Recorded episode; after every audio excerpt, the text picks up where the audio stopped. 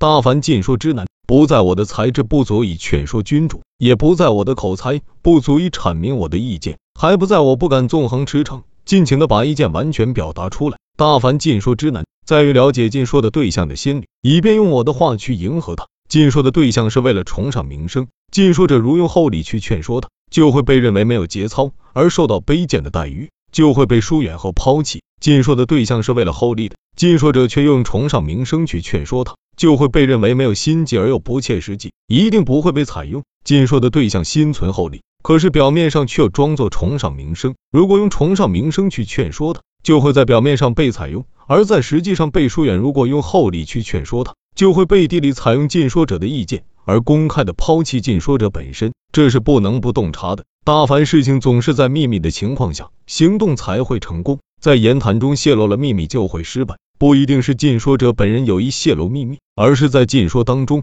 无意识的触动了君主的心事，这样就会危及自身。君主在表面上要做什么事，而心里却想借此办成另一件事。禁说者不但知道君主要做的事，而且还知道他这样做的原因。这样就会身处险境。禁说者为君主谋划大事，谋划对了，聪明的人从外部揣测出来，事情泄露，君主一定会认为是禁说者泄露的，这样就会深陷危局。君主对尽说者的恩泽还不够深厚，却讲到君主的心里话，这个意见实行而且成功了，尽说者功德就会被忘却；这个意见行不通而失败了，就会被怀疑，这样就会危及自身。贵人有过错，尽说者宣讲礼义以指明，这样就会身处险境。贵人有事谋划对了，想要作为自己的功劳，尽说者也知道这个情况，这样就会身处险境，勉强让他去做他所不能做的，一定要让他停止他所不愿停止的，这样就会深陷危局。同君主议论大臣，就会被认为离间他们的关系；同君主议论左右侍从，就会被认为显示高贵；赞美他所喜爱的人，就会被认为是找靠山；指责君主所憎恨的人，就会被认为是在试探他。说话直截了当。就会被认为不聪明，而且拙笨无能，说话繁杂琐碎，就会被认为废话连篇，耽误时间，陈述意见过于简略，就会被认为胆小怕事，不敢深入考虑问题，宽广，谈起来滔滔不绝，就会被认为粗野傲慢。这就是尽说的困难，不可以不知。大凡尽说的关键，在于了解对方得意的事情，而掩饰其羞愧的事情。他有私人紧迫的事，尽说者就要指出这是合乎公义的，而劝说他去做。他心中有卑下的事，然而不能不做。尽说者就要借机把他美化为好事，而抱怨他没有去办。他心中有过高的要求，事实上办不到。进说者就要举出这事的问题，列举其坏处，赞扬他没做。有的想要自夸智能，进说者就举出其他同类的事情，多给他提供条件，让他借助我的言谈，而我却假装不知道，就这样来助他增长才智。想要进言保全某人或某国。就必须用美好的名义加以阐述，又要暗示他合乎君主的私利。想要陈述有危害的事，就要表明这可能带来诋毁和诽谤，又要暗示这是君主的隐患。要赞誉与君主有相同行为的人，讲与君主有相同规划的事情。有人跟君主有同样的卑污的行径，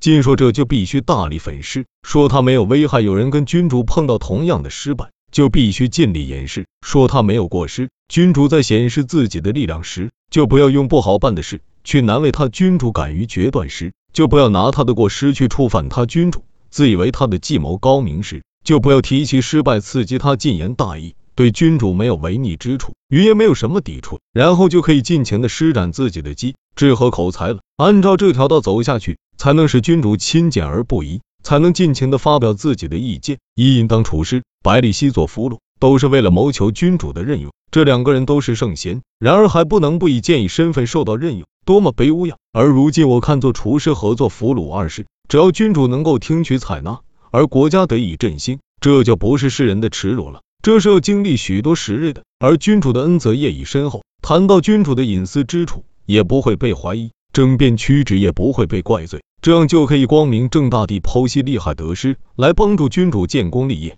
直接了当地指明是非，来帮助君主端正品德，能够这样侍奉君主，尽说才能成功。从前郑武公想要攻伐胡国，因此先把女儿嫁给胡军，愿意快慰他的心。又问群臣：“我想用兵，哪个国家可以攻伐呢？”大夫关其斯回答说：“胡国可以攻伐。”武公大怒，就把他杀了，说：“胡国是兄弟之国，你说攻伐胡国，为什么？”胡军听说这事，以为郑国亲近自己，也就不防备郑国了。郑国偷袭了胡国，把胡国夺了过来。宋国有一个妇人，一天下起雨来，把墙浇坏了。他的儿子说，不修墙，一定会被盗。他的邻居有个老人也这么说。到了夜里，果然丢了很多财宝。他们家认为他儿子很聪明，而怀疑邻居那个老人。这两个人说的都对。可是情义厚的大夫被杀害，情义薄的邻居被怀疑。这并不是了解问题有困难，而是如何处理了解到的问题是困难的。所以绕朝的话是说对了，在晋国他确实是可以称为圣人的。可是他却在秦国被杀，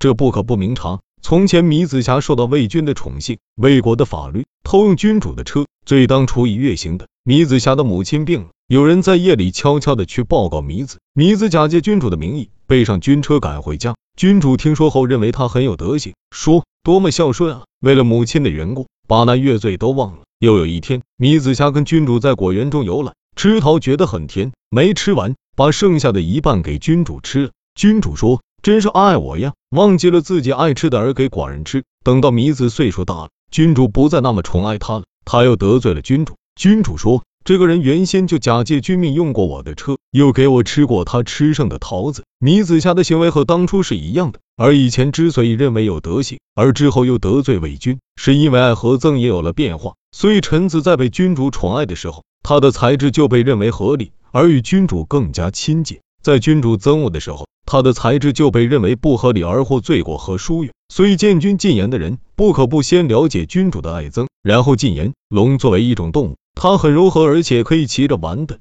但它的喉下常有一尺长的逆鳞，如果有人触犯它，一定会被杀害。君主也有逆鳞，进言者如能不触犯君主的逆鳞，也就差不多算善游说的了。